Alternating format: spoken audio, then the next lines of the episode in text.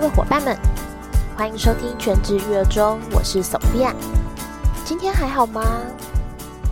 今天的情绪还好吗？情绪啊，其实是一个很棒的东西。每个人每天都在各种情绪中转换，然后随着转换的情绪去了解自己现在走向哪一端，是走向自己期望的那一个样子，还是走向自己不喜欢的样子？有的人觉得正面乐观才是对的，有的人觉得负面情绪才能更好，更能够推动自己。但是我觉得，其实情绪是一个很中性的东西，没有对错，没有好坏，它就只是一个指标，告诉我们我们现在在哪里。我并不是一个好脾气的人，其实还蛮容易生气的。尤其是对自己爱的人、家人更是如此，但是一直以来都在努力调整的路上。大家会去看亲子教养之类的书籍吗？或者是说，呃，一些教你正面沟通啊，就是如何对孩子讲一些比较能够引导他情绪稳定的话啊，就是这种沟通技巧啊、说话方式啊，这样子。这类型的那种教养书啊，我其实都看了不少。然后也有去看一个还蛮有名的《借猴妈》这本书，对，其实就是在这方面做了很多的努力。如果你也是这样子的人，或是认识这样子的人，欢迎你把本集节目分享出去，我们一起努力。呃，我现在要努力的方向呢，其实并不是想办法逼自己不生气，而是让情绪经过。生气这个情绪不代表当下的我们，那只是一个指标，告诉我们现在正朝着自己不喜欢的样子走。举例来说，假设今天一早小孩睡晚了，上学快要迟到了，偏偏他吃早餐还慢吞吞，穿什么鞋子他也挑来挑去，这时候可能火气已经噗噗噗的累积了。好不容易出门了，小孩子又忽然说漏拿了某某课本，要回去拿。到了这时候，我应该就爆炸了。那最后一根稻草压垮我，扯断了我的理智线，我终于生气了。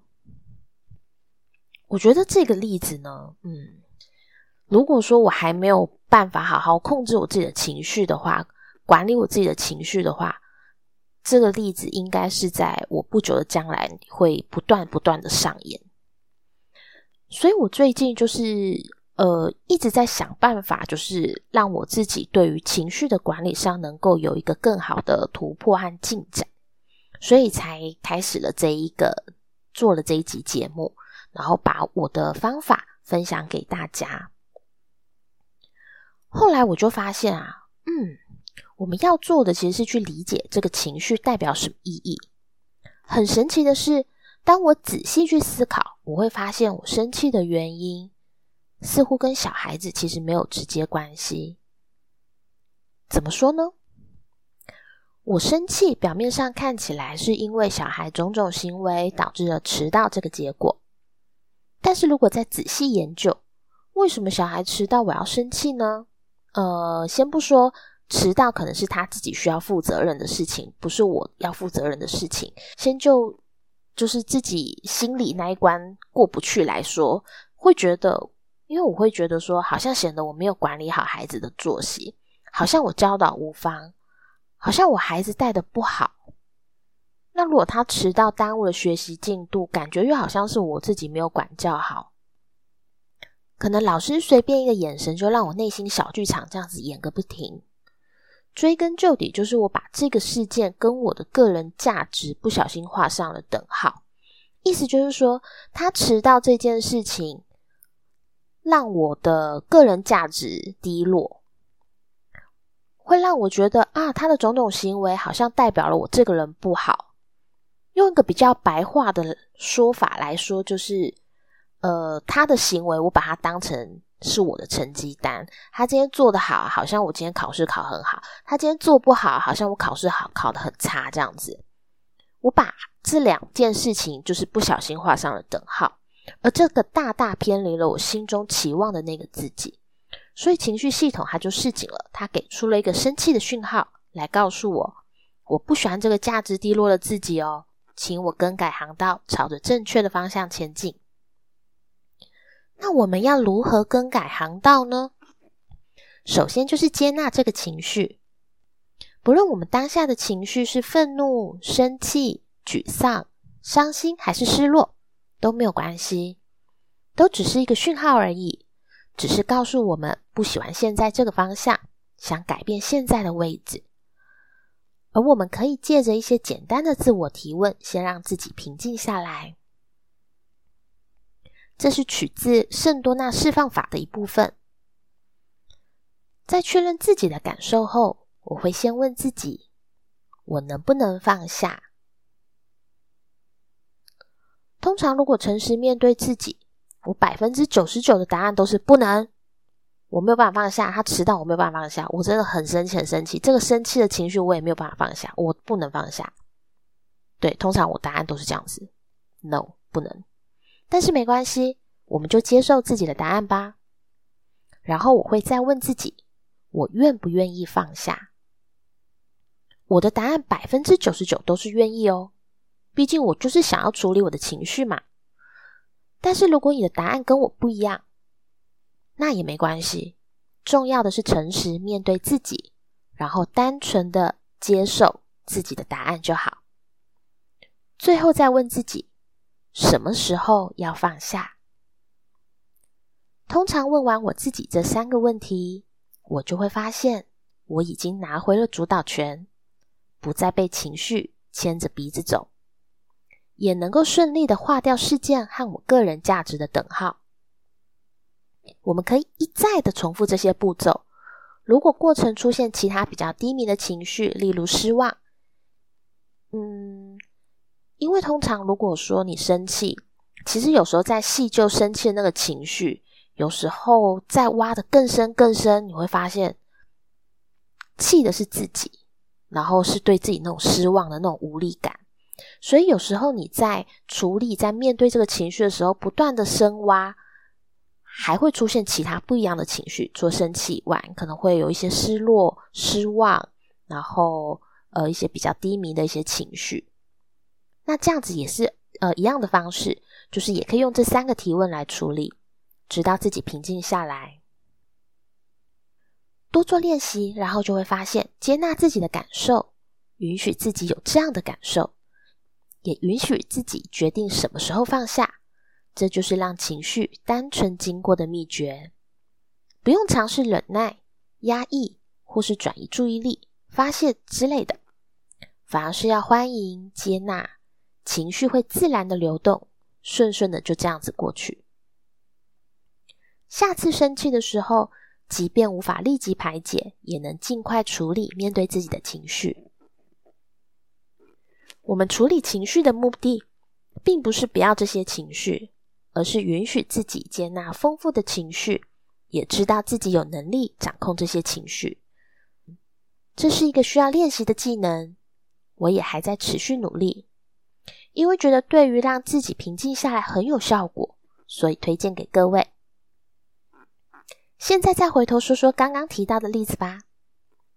小孩吃早餐吃的慢，其实不是我生气的主因；穿鞋子选鞋子慢，也不是我生气的主因；漏拿课本，也不是我生气的主因。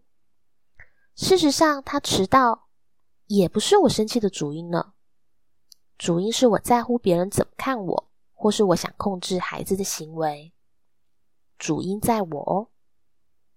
所有情绪的起伏，主因都是源自于自己，毫无例外。所以，当我们努力稳定自己的情绪的时候，对待孩子就可以相对稳定，也会有比较一致的原则，不会今天小孩早餐吃的风风火火的，你怕他噎到，怕他消化不良。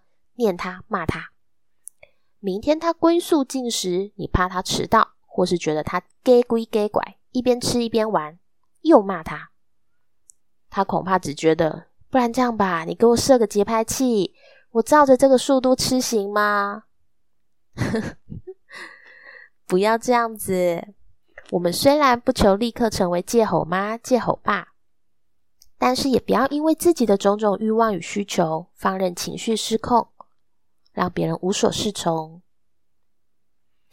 其实呢，嗯，很多教养书我觉得很有效，但是我做起来又很无力的原因，有一个可能性就是，嗯，一来太勉强我自己去改变我说话的方式。那种方式就是我把主角放在孩子身上，我讲这种话，我讲这些话，通通都是为了孩子好，不是真的要改变我自己的心情，改变我自己的情绪。通常孩子有情绪的时候，我们自己也有情绪。那如果我们不先处理自己的情绪，其实很难去处理孩子的情绪。我之前上过一个课。那个讲师就是分享了一个例子，我觉得很可爱。他说了很多种就是让自己冷静下来的方式。然后他说，他之前上课的时候，有一个观众朋友跟他说：“老师，你讲的这些方法都很有效，非常有效，但是只有在我还没有真正生气的时候有效。” 我觉得很可爱。我觉得，嗯，对，确实是。有时候真的那个火气一来哦，你真的很难去平静下来。那我现在就是在使用的这个方法呢，可能需要你一直不断不断练习。我相信其实各个方法都是这样子，需要你不断不断的练习，然后你慢慢的就会在你的掌控的时候会比较快的进入那个状态，能够比较快的主导权能够重新的再放在自己的身上，这样子。我相信是需要不断不断的练习的。那其实，我觉得这个是练习出来以后，算是一个觉察。觉察就是一念之间。如果说你原本要打人，但是你给自己一点点的缓冲，你本来要对他大吼，你给自己一点点的缓冲，可能只要零点一秒的缓冲，你就会清醒。就不会被情绪绑架。可是你要怎么样拿到抓住这零点一秒的缓冲，就是需要练习。接纳情绪是一个需要练习照顾自己的一个过程。所以我是觉得，让自己能够在一个相对稳定的环境下，然后再去跟孩子沟通。反而有时候可能不需要用到这么多技巧，因为你自己情绪稳定的时候，跟孩子讲话其实都好好的。有时候跟孩子讲话，为什么他反弹这么大，然后火气这么大？当然言教身教这个很重要嘛。那孩子其实他的情绪管理，可能现在也还正在学习中。他怎么样去学习管理他的情绪，其实也是看我们怎么样管理我们自己的情绪。如果说我们今天对待情绪的方式是，啪！一下子就这样子反弹回去，那当然他对我们也是一样，啪！一下子就反弹回来。所以我一直希望说，我能够从我自己做起，好好的去梳理我自己的情绪。我自己的小孩目前就是正在面对各种情绪上的学习。那我后来才发现，说我真的很难帮忙他，因为我其实。不知道怎么让他认识情绪、处理情绪。当然，我买了一些情绪的书籍，比如说什么颜色怪兽啊之类的，或情绪绘本啊这些，我能够教他说：好，你现在遇到这样的事情，你现在可能是觉得有点伤心、有点生气，或者是有一点害羞。我能够告诉他这种感觉，但是我不晓得怎么去教他去排解这样子的感觉。因为我发现我自己也做的并不好，所以后来我就是找了各种方法，然后去尝试，然后试图提升我自己在情绪上的处理。对啊，所以我是觉得，让我们一起先从自己做起吧，好好练习照顾自己，我们才能好好照顾别人。其实一个家庭。环境，它的嗯幸福感、温馨啊，就是温暖啊，或是一个和乐的家庭氛围，是怎么样营造的呢？其实就是最主要的人物，最主要主要的灵魂人物就是父母吧。如果父母能够在一个很稳定的情绪下，和谐的相处，不管是父母彼此的相处、夫妻间的相处，还是父母对子女之间亲子的相处，都一样，就是父母他的情绪稳定，整个家庭环境、整个家庭氛围就会稳定很多。所以，让我们一起好好努力喽！本集节目到这里结束，祝福大家有美好的一天，我们下期再见喽，拜拜。